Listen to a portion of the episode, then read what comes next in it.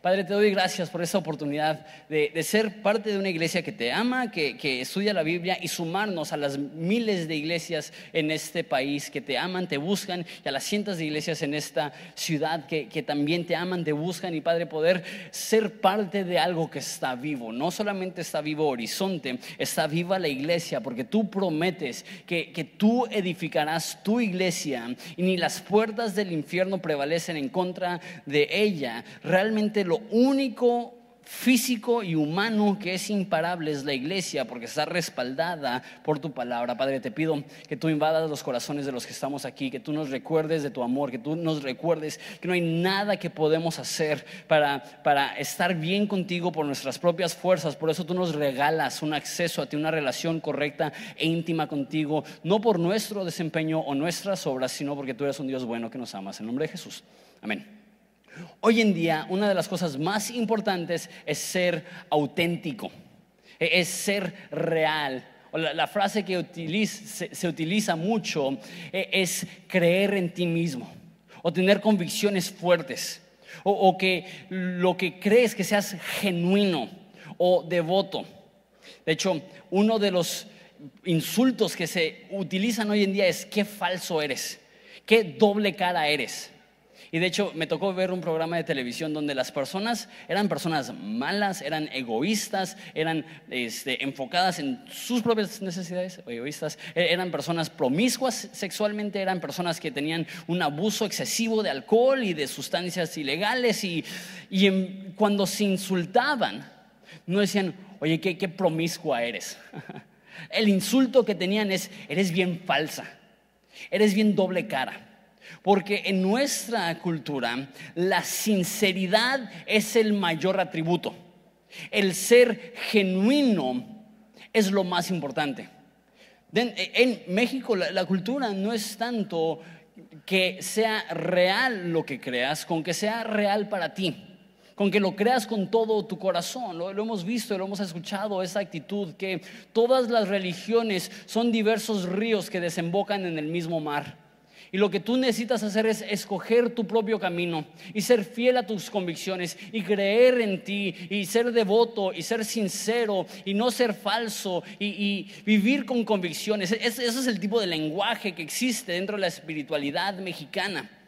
Sin embargo, en una cultura que exalta el ser genuino, tenemos que recordar que ser genuino es bueno, pero estar completamente dedicado a algo que no es cierto, lejos de ser un beneficio, se convierte en una maldición. Porque si tú inviertes todo en algo que no es cierto, entonces vas a perderlo todo, por más comprometido que estés, por más devoto que seas. Si, si tú le apuestas todo, a un equipo. Tú puedes amar a ese equipo, pero si ese equipo pierde, te quedas sin nada. De la misma forma, si, si tú dedicas toda tu vida a algo, amas algo por encima de todas las cosas y esa cosa no es la verdad, te vas a quedar vacío, te vas a quedar solo, te vas a quedar desamparado. No es suficiente ser devotos o sinceros, necesitamos conocer la verdad. Por eso Jesús dice, conocerás la verdad y la verdad te hará libre. No dice, serás sincero y un corazón con una limpia conciencia es todo lo que necesitas. Dice, no, necesitas ser una persona que conoce la verdad. Mira el pasaje, verás por qué digo esto, Romanos 10.1 dice, hermanos, ciertamente el anhelo de mi corazón y mi oración a Dios por Israel es para salvación. Porque yo les doy testimonio que tienen celo, tienen convicción, tienen pasión, tienen celo de Dios, pero no conforme a ciencia. Y lo que significa eso es que tienen un conocimiento, pero no conforme a la verdad. Hay personas que tienen mucha pasión, mucha dedicación, pero no es conforme a la verdad. Y sabes, nuestra mente, no, sé lo que hace tu mente. Hay muchas personas en México que son muy devotos a su religión, que cada semana están en una iglesia, cada semana hacen oraciones, cada semana eh, tienen una devoción genuina y es posible tener una devoción en algo que está incorrecto. Y yo cuando leía eso, te voy a ser honesto, ya hablando súper, súper francos. Decía, ok, hay personas que tienen celo de Dios, pero no conforme a la verdad. Y yo decía, ah, pobres mormones, o pobres testigos de Jehová, o pobres, inclusive católicos, que, que tienen una fe muy genuina, pero no está colocada en el lugar correcto. Y después me di cuenta, ¿sabes qué? Eso no es un problema ajeno. Eso es un problema del corazón humano. Que aún cristianos o personas que se llaman cristianos, dentro de iglesias que nosotros diríamos, esas iglesias tienen la verdad, hay muchas personas que tienen cierto conocimiento, cierto celo, cierta pasión, pero no conforme a la verdad. Deja, deja explico a lo que me refiero y hablo de, mi vida en vez de, de empezar a juzgar a todos. Esa era mi realidad. Mi realidad es que yo, yo de chavo me crié en una iglesia y tenía celo y tenía pasión y eso ya se los he comentado que yo creía que era bien cristianote porque me movía en un círculo donde todos mis amigos eran, bueno, la mayoría de mis amigos eran marihuanos, algunos eran eh, drogadictos a sustancias más fuertes, todos eran bien parranderos y, y tomaban y eran súper groseros. Entonces yo me exaltaba diciendo, pues yo no tomo, y yo no fumo, yo no uso drogas, yo no digo groserías, yo soy bien cristianote. Y me sentía bien cristiano porque venía a la iglesia y servía. Me acuerdo que en ese entonces había un grupo de jóvenes que nadie quería ir, estaba aburrido. Y por unos tres o cuatro meses yo fui el único joven que iba a ese grupo de jóvenes y yo dije, ¿qué tan cristianote soy? Que cuando todos los demás le han dado la espalda al grupo de jóvenes, yo aquí sigo. Postdata, Movimiento Live, la, semana antepasada tuvimos 220 jóvenes aquí. Qué chido que pasamos a ser una iglesia con un joven.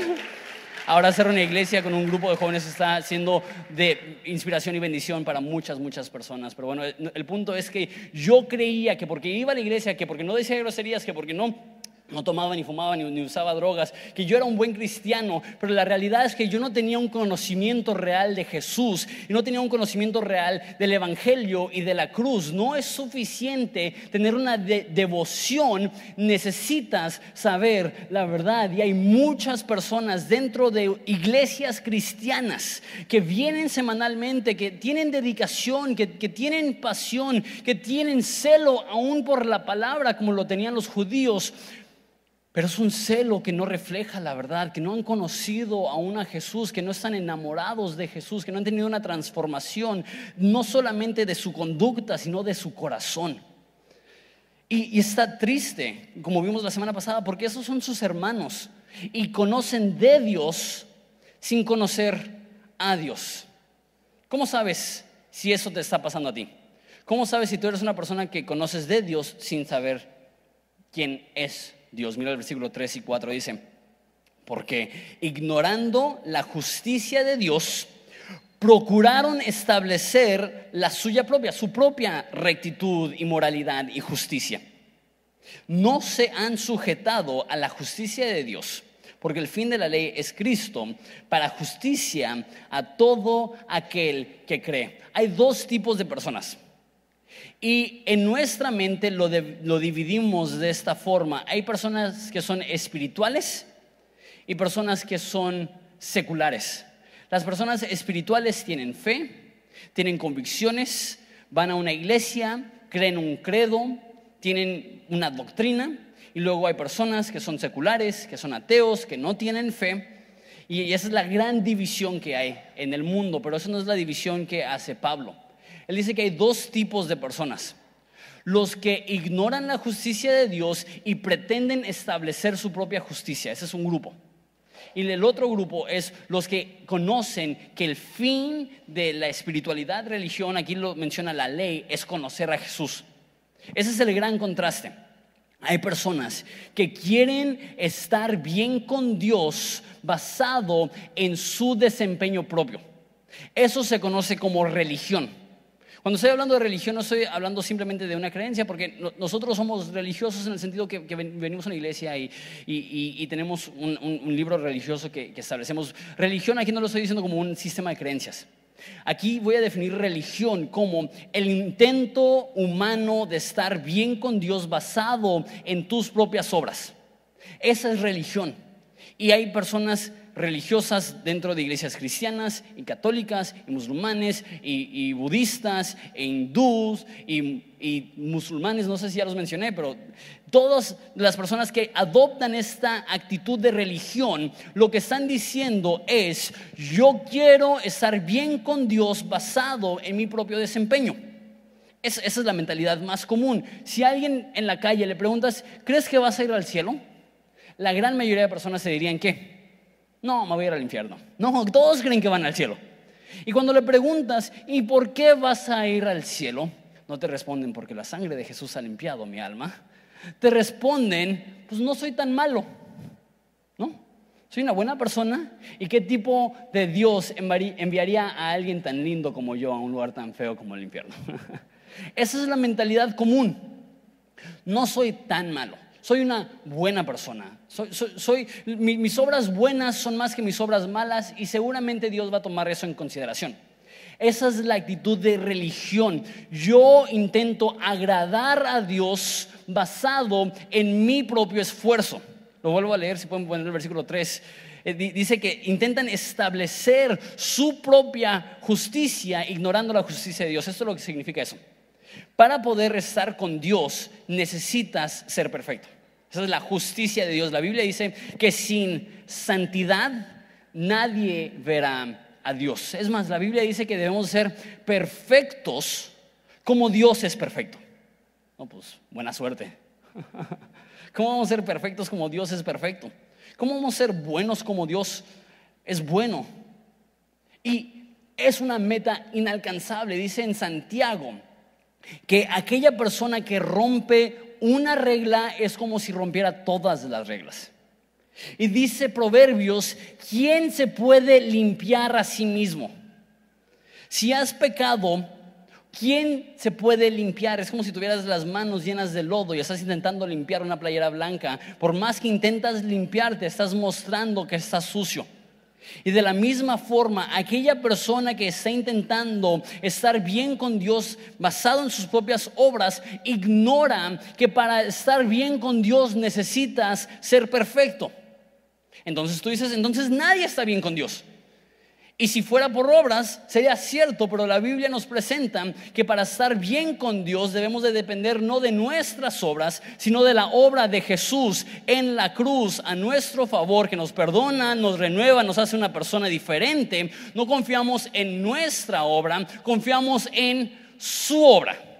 No confiamos en nuestra santidad, confiamos que Él es tan santo que Él nos puede regalar de su santidad para que nosotros seamos santos como Él es santo. Por eso el verso 4 dice que el fin de la ley, el fin de toda la Biblia es que lleguemos a Jesús para que Él nos dé justicia, rectitud, santidad a todo aquel que cree. Eso lo hemos visto muchas veces en Romanos.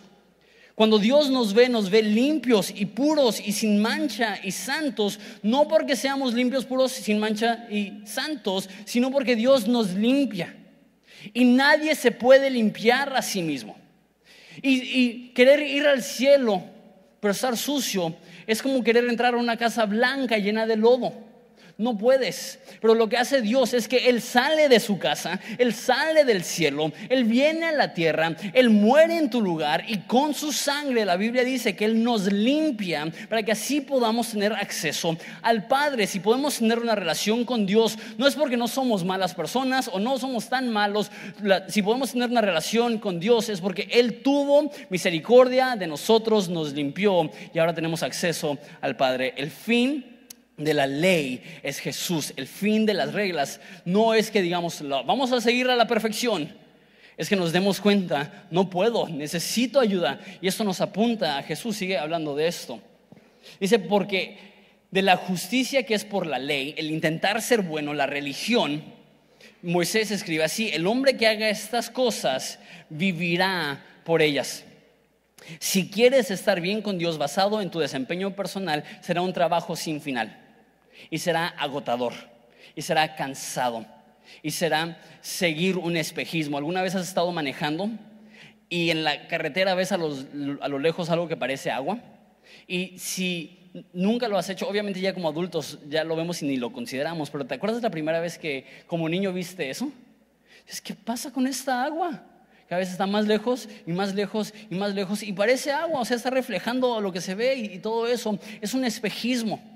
Y lo que sucede con los espejismos, cuanto más intentas acercarte, más se está alejando. Y de la misma forma, aquella persona que quiere agradar a Dios con su propio esfuerzo y su propio desempeño, cuanto más intenta acercarse a Dios, más se aleja de Dios porque nadie es lo suficientemente bueno. Y aquella persona que quiere vivir por esto, vivirá por esto. Estará exhausto y cansado, pero Jesús dice, venid a mí todos los cansados y trabajados, y yo les haré descansar, les daré descanso para sus almas.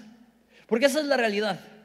La religión te agota y la salvación te da fuerza. La religión te exige y la salvación te da vida.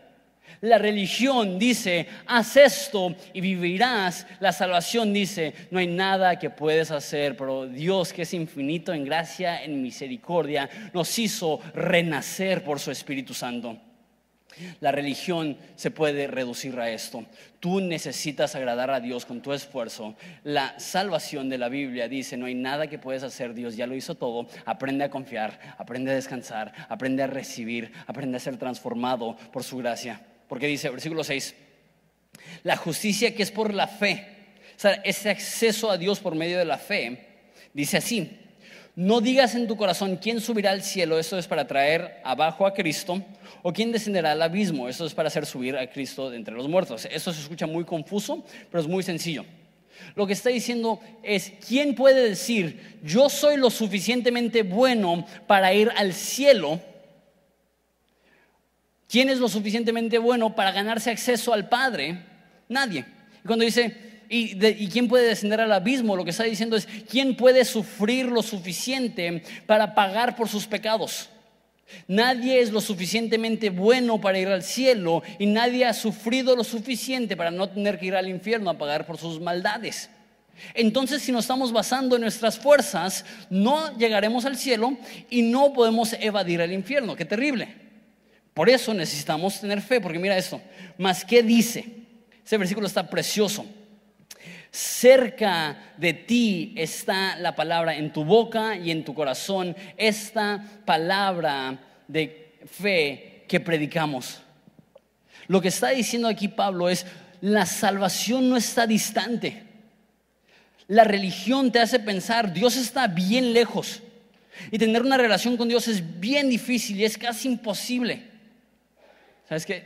La Biblia dice, está una palabra, está cerca. O sea, tú a lo mejor has corrido toda tu vida de Dios. Dios no te ha dado la espalda. Dios sigue ahí, Dios sigue cerca. Dice en Hechos que Dios ha determinado toda tu vida para que lo busques y lo encuentres porque no está lejos de ti. Si tú estás aquí, Dios no está lejos de ti. Tú a lo mejor le dices la espalda a Dios. Tú a lo mejor estás llegando hoy después de años de darle la espalda a Dios y accediste a una invitación y dices, ¿qué hago aquí? Y de repente dices, sí, no necesitaba. he descuidado mi alma. Sabes, a lo mejor tienes una trayectoria larga huyendo de Dios, pero Dios está cerca de ti. Como Jonás que él piensa, no, me voy a subir a un barco, voy a ir al otro lado del mundo, y ahí estaba Dios. Tú también a lo mejor has dicho, no quiero nada que ver con Dios, pero Dios nunca se da por vencido. Dios sigue buscando. Y dice que con una palabra de tu boca, una palabra de fe genuina, colocada sobre un salvador adecuado, salva tu alma.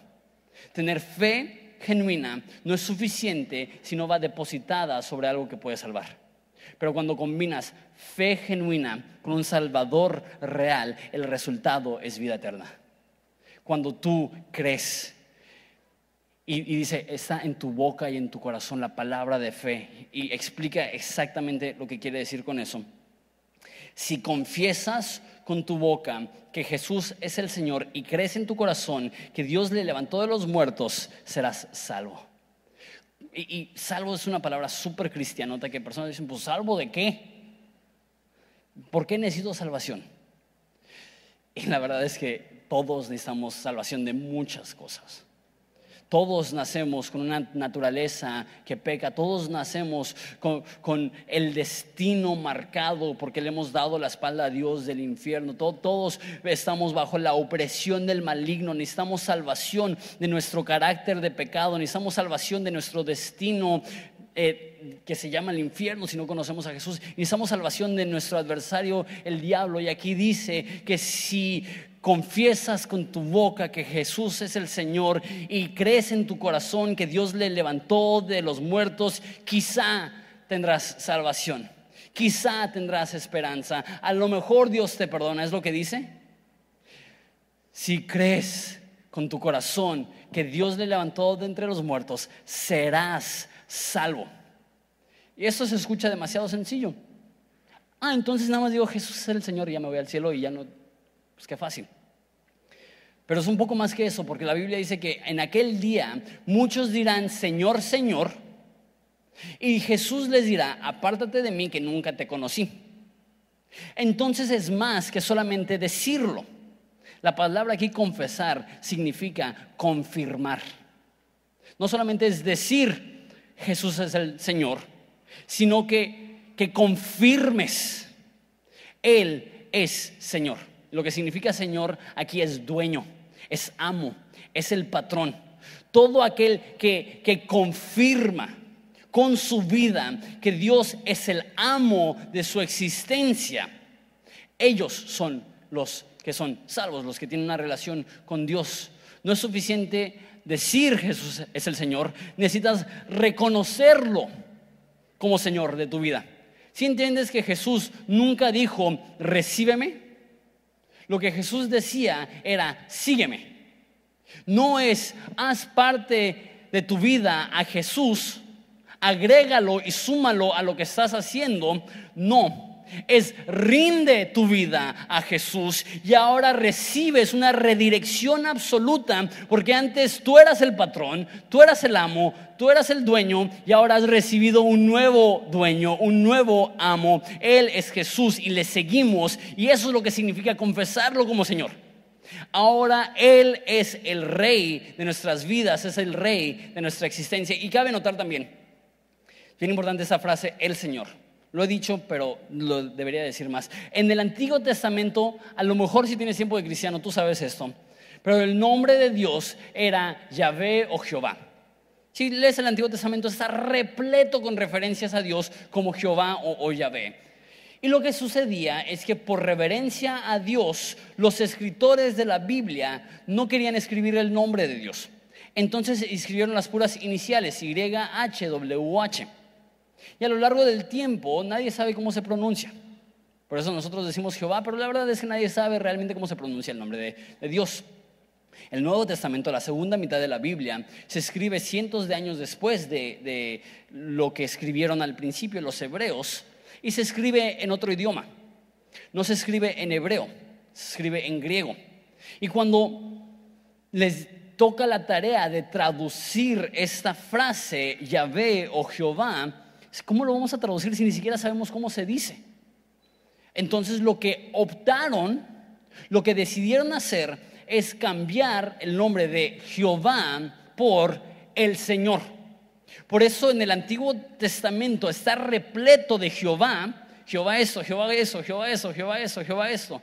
Y vas al Nuevo Testamento y no vuelves a ver ni una mención del nombre Jehová. ¿Por qué? Porque el Nuevo Testamento se escribe en griego y utilizan la frase el Señor.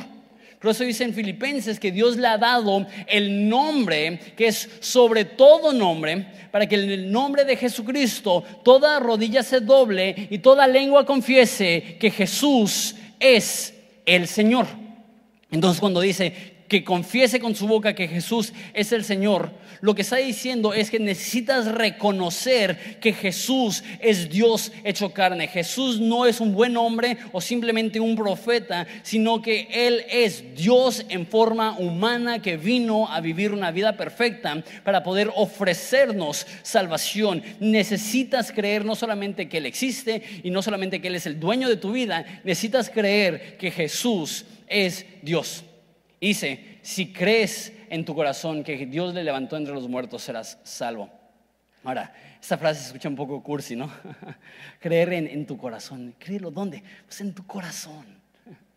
Porque para la cultura mexicana, el corazón es donde tienes tus sentimientos. Cuando dices amo algo con, con todo mi corazón, ¿qué es lo que estás diciendo? Ay, siento maripositas.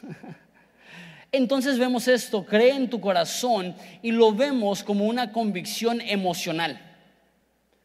Pero para el judío, el corazón era mucho más que el centro de las emociones.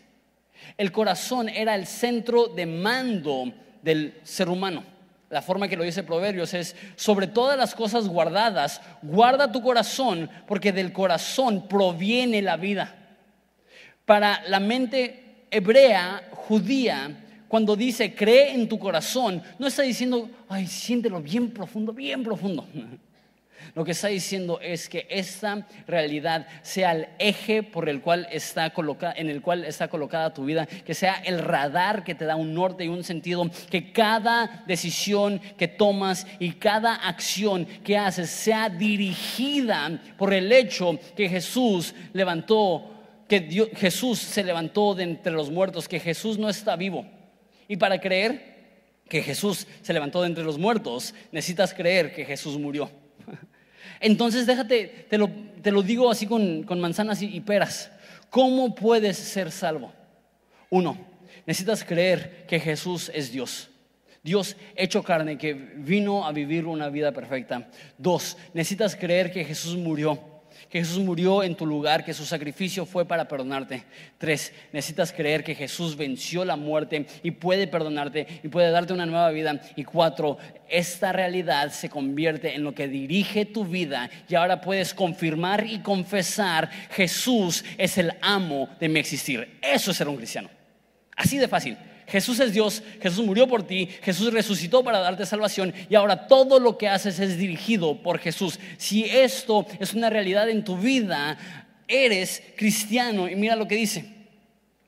Porque con el corazón se cree para justicia, pero con la boca se confiesa para salvación, lo que estaba hablando. Porque la escritura dice, todo aquel que en él creyere no será avergonzado. Lo único que necesitas para obtener salvación y transformación y perdón de pecados y esperanza es creer, es confiar. Es decir, Jesús es suficiente. Es decir, yo no necesito enfocarme en mi desempeño o mis obras o, las leyes o las reglas. Puedo confiar en el hecho que Jesús murió por mí, vive por mí y me puede ofrecer salvación. Y dice versículo 12 porque no hay diferencia entre judío y griego, pues el mismo es Señor de todos, es rico para con todos los que le invocan, porque todo aquel que invocare el nombre del Señor será salvo. Recuerda que, en Roma había este pleito entre judíos y, gentiles y romanos, y, hay este pleito de que no, tú, tú por ser judío no eres especial, y, Pablo dice, sí son especiales, son el pueblo de Dios, pero estaban los judíos y decían, no, pues ustedes necesitan convertirse en judíos para ser salvos, y lo que dicen, no, no, no. No hay para salvación, no hay diferencia. Si eres judío, romano, mexicano, americano, lo que sea, cualquier persona que es salva es salva por la misma razón. Me encanta esa palabra, porque invocó el nombre de Jesús. Esa palabra invocar literalmente significa pedir socorro. Quiero que te imagines que te caes de un barco y es una tormenta y ves cómo la corriente te está llevando y ves cómo se separa el barco. ¿Qué es lo que vas a hacer? Pues que les vaya bien, nos vemos cuando regrese a la tierra. ¿Lo que vas a hacer? Vas a gritar, ¡socorro! Aviéntame la ruedita esa. Una persona que entiende su condición, no le dice a Dios, ah, al rato nos vemos, yo llego al cielo. Una persona que entiende su condición no dice, ah, pues no estoy tan mal. Una persona que entiende su condición dice, ayuda y todo aquel que invoca en el nombre de Jesús será salvo. No está esperando Dios que seas bueno, está esperando Dios que confíes. Dios no está esperando que confíes en tus obras, está esperando que confíes en sus obras. El mundo te dice y te reitera y te reitera, cree en ti. Déjate, digo la neta, no hay esperanza al creer en ti. Necesitas creer en algo mucho mayor que ti, que tú. Necesitas creer que Jesús es suficiente y todo aquel que invoca el nombre del Señor será salvo. Me encanta esto. Eso no es una actitud de prepotencia, yo puedo. Eso no es una actitud de orgullo, no soy tan malo. Y si tengo una relación con Dios, pues para que me ayude un poco. No, es una actitud de bienaventurados son los pobres de espíritu, porque de ellos es el reino de los cielos. Esta actitud que dice, yo no tengo nada que ofrecerle a Dios. Hay un contraste que Jesús habla, que hay una persona, un fariseo, un religioso, y dice, Dios, te doy gracias que yo no soy como Él. Y hay otra persona que se golpea en el pecho y ni siquiera puede levantar los ojos al cielo y dice, ten misericordia de mí, que soy pecador. Y Jesús dice, ¿quién crees que fue justificado? La persona que invocó en el nombre de Jesús. El orgullo es el pecado que te puede mantener fuera del cielo, pero todos los demás pecados pueden ser remediados cuando simplemente dices, auxilio, socorro, ayúdame un corazón orgulloso no puede ser perdonado porque rehúsa a pedir ayuda, pero aún un corazón lleno de maldad, lleno de pecado, lleno de injusticia, cuando se humilla y pide ayuda y pide socorro e invoca en el nombre de Jesús, será salvo, porque no importa tu nacionalidad. No importa tu trasfondo, no importa tu familia, lo que importa es que creas que Jesús te puede salvar a ti. Continúa. Ok, entonces eso está padre. Está diciendo, quiero que personas sean salvos y es, y es tan frustrante porque es tan fácil. Pide la ayuda a Jesús, reconoce que no eres suficiente, reconoce que no puedes solo, cree que Él es Dios de tu vida, cree que Él murió por ti, cree que Él resucitó por ti y deja que Él gobierne y eres salvo. dice, si es tan sencillo, ¿por qué no hay más personas que son cristianos? Y dice, ¿cómo creerán, perdón, cómo invocarán a aquel al cual no han creído? Dice, el problema es uno de fe. Si no crees que Dios te puede salvar, no le vas a pedir ayuda. Si no crees que Jesús es la solución, no lo vas a buscar. Entonces el problema es que la gente no cree que necesita ayuda. ¿Y por qué no cree que necesita ayuda? ¿Cómo creerán aquel de quien no han oído? ¿Cómo van a creer que Jesús es suficiente si no han oído acerca de Jesús? Si, si, si la realidad de quién es Jesús no se les ha sido contado. Y tú dices, ok, entonces el problema es que no escuchan, son sordos. Pero dice Pablo, no. ¿Cómo oirán sin haber quien les predique? Entonces dice, necesitamos que más personas invoquen el nombre de Dios pero ¿cómo lo van a invocar si no creen en Él? ¿Y cómo van a creer en Él si, nadie les, si, no, si no oyen? ¿Y cómo van a oír si nadie les predica? Y tú pensarías que ahí termina. La razón que no hay más cristianos es porque necesitamos a más personas predicando. Pero lo lleva un paso más allá. No termina diciendo, entonces necesitamos más predicadores. Mira el próximo versículo. ¿Y cómo predicarán si no fueren enviados. Y ahí termina. Entonces está diciendo, quisiera que hubiera más cristianos, pero no va a haber más cristianos si no invocan en el nombre de, Jesús y, si, si no creen no lo van a invocar y si no oyen no van a creer y si no les predican no van a oír. Pero dice, si los predicadores no son enviados, no les van a predicar.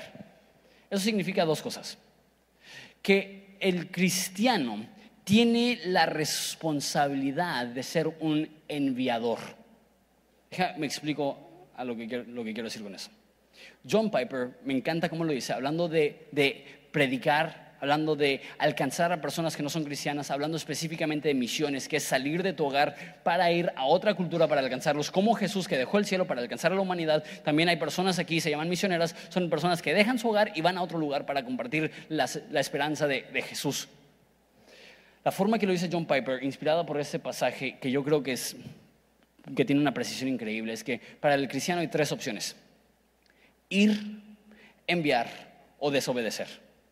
O somos misioneros, o apoyamos misioneros, o estamos desobedeciendo.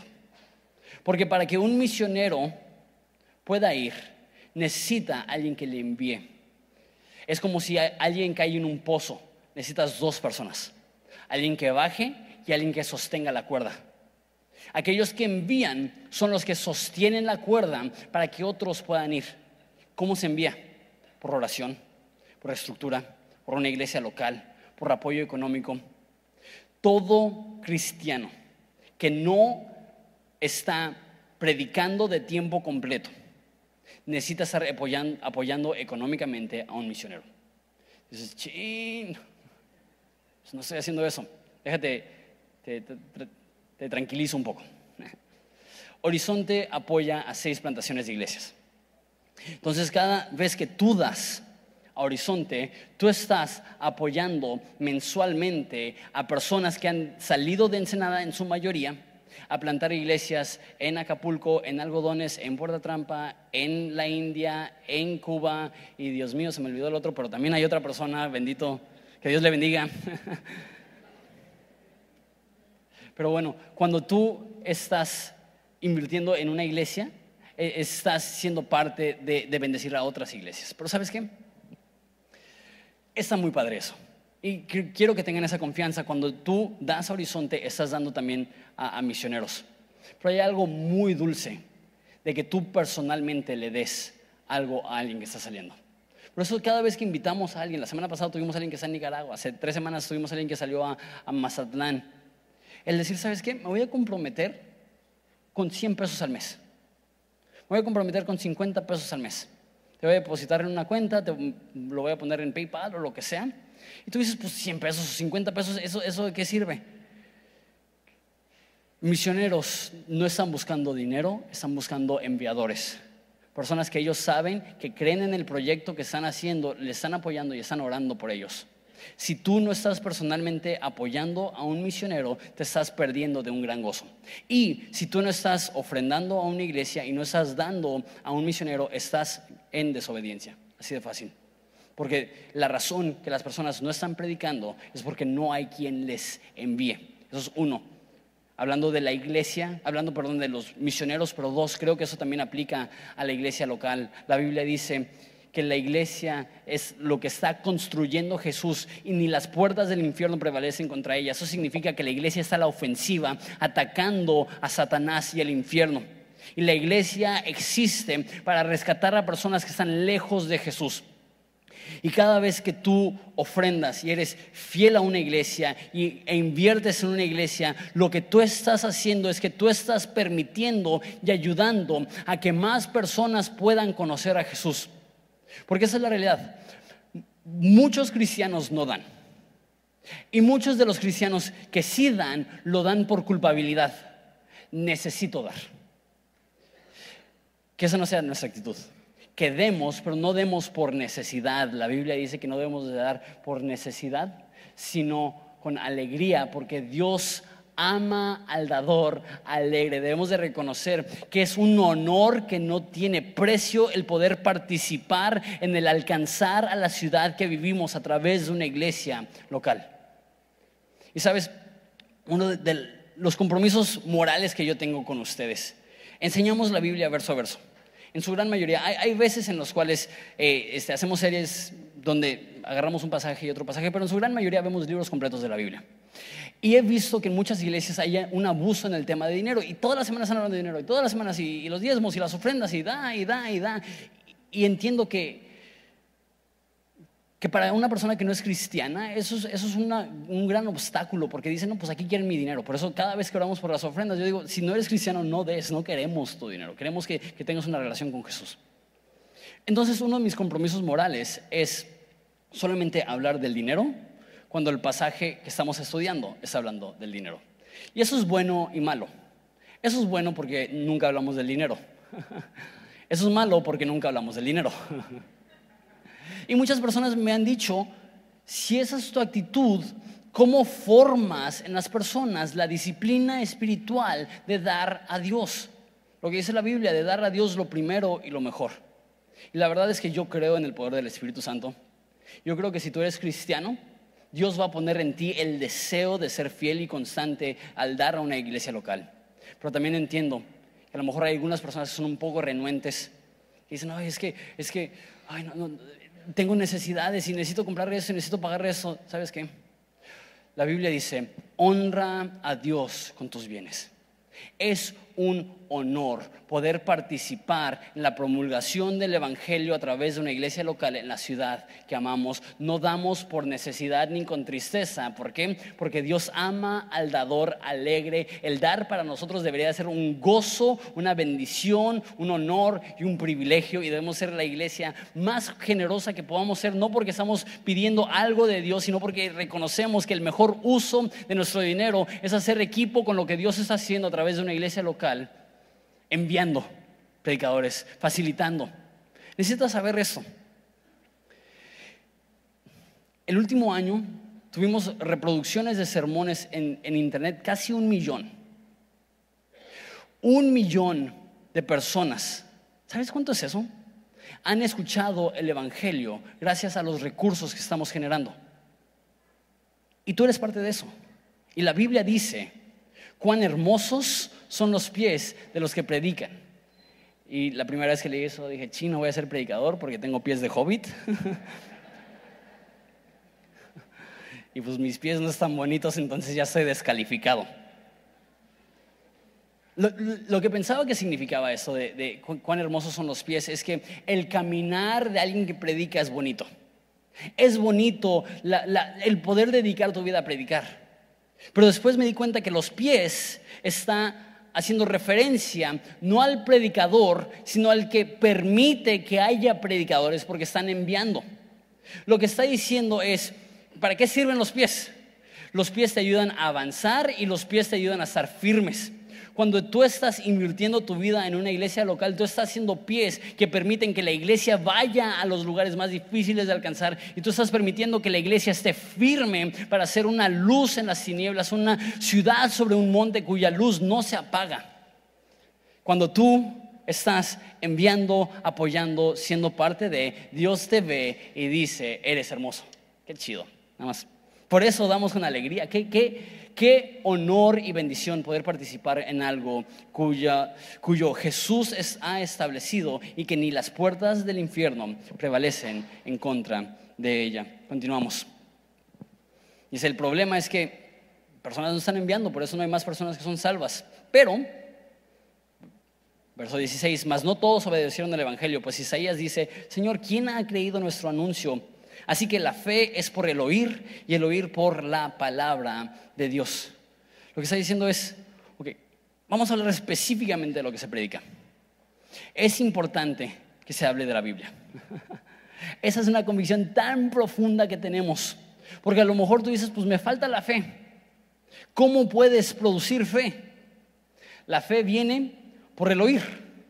Y el oír específicamente la palabra de Dios. ¿Sabes que al tú estar aquí estás alimentando tu fe? ¿Estás alimentando tu alma? Por eso, aún hay veces que sales y ya ni te acuerdas de lo que hablamos, pero sales nutrido. ¿Por qué? Porque tu alma y tu espíritu y tu fe está siendo alimentado. Sea una persona que ama la Biblia, que escuchas la Biblia, que escuchas mensajes. La fe viene por el oír y el oír la palabra de Dios.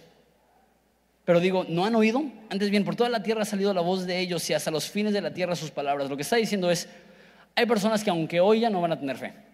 Aunque oigan, perdón. Hay personas que aunque oigan no van a tener fe. Hay personas que aunque se les predique no van a creer. Hay personas que aunque tú vayas simplemente van a rechazar.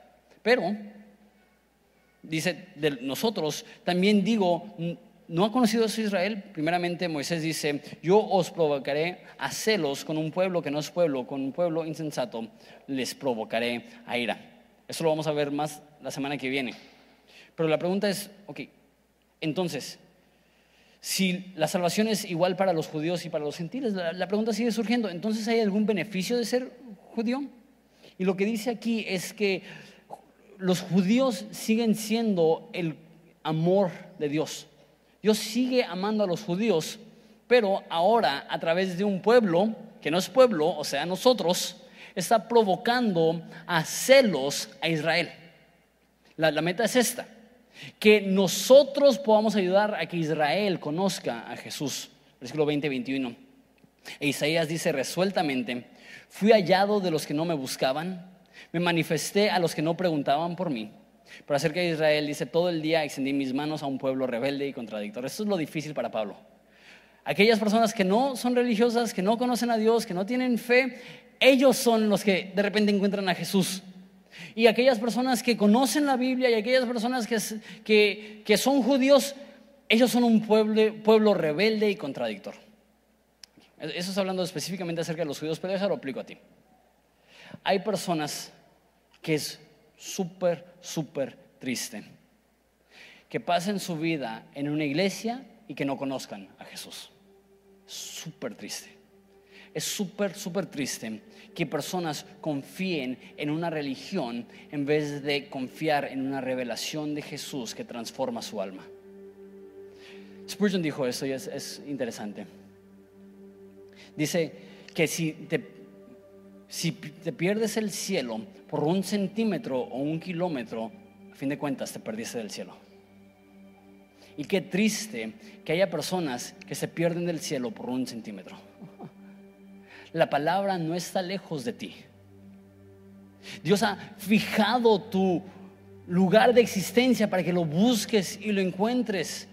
La salvación no es compleja, todo aquel que invoque el nombre de Jesús será salvo. ¿Te puedes poner de pie, por favor, al terminar?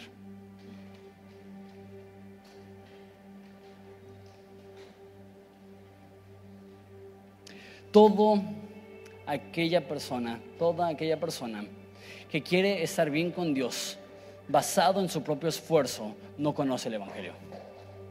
Si tú estás aquí y tú dices, yo estoy bien con Dios porque yo le echo ganas, porque yo voy a la iglesia, porque yo doy dinero, porque yo leo la Biblia.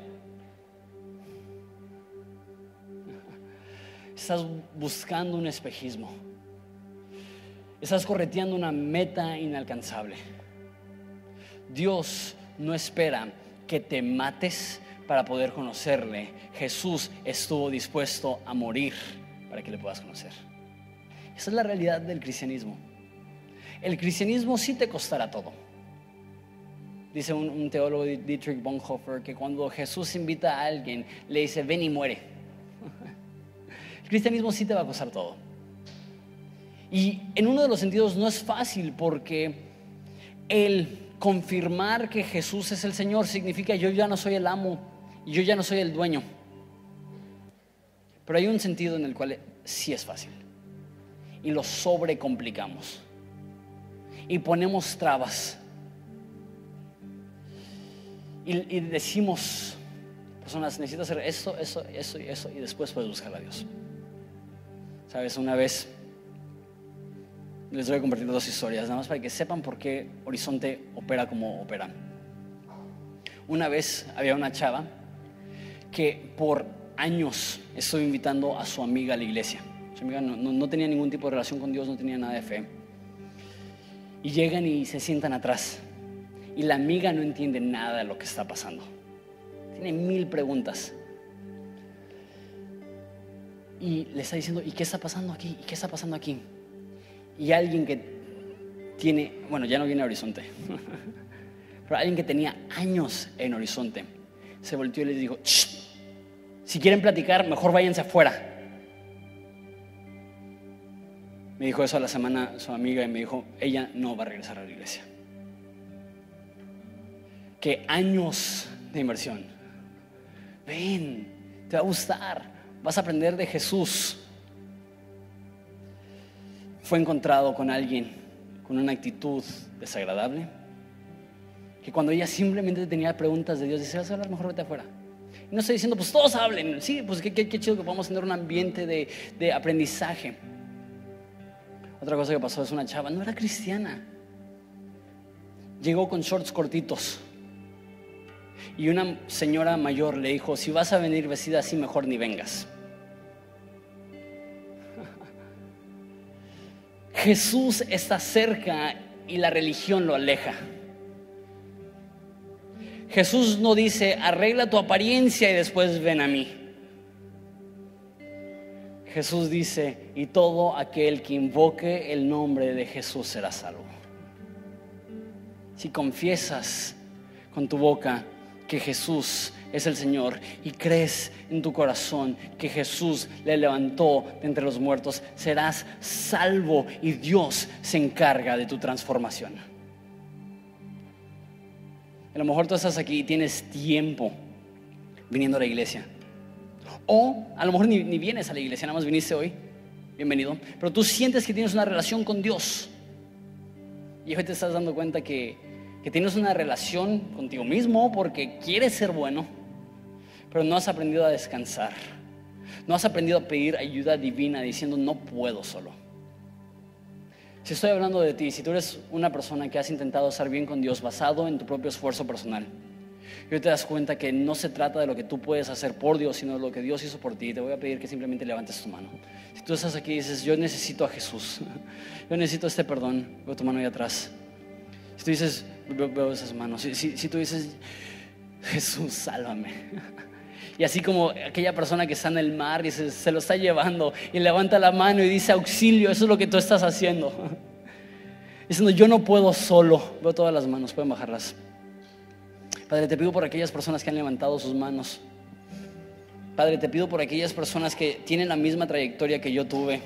Una de religiosidad mas no de conocimiento, una de, devoción, mas no de verdad.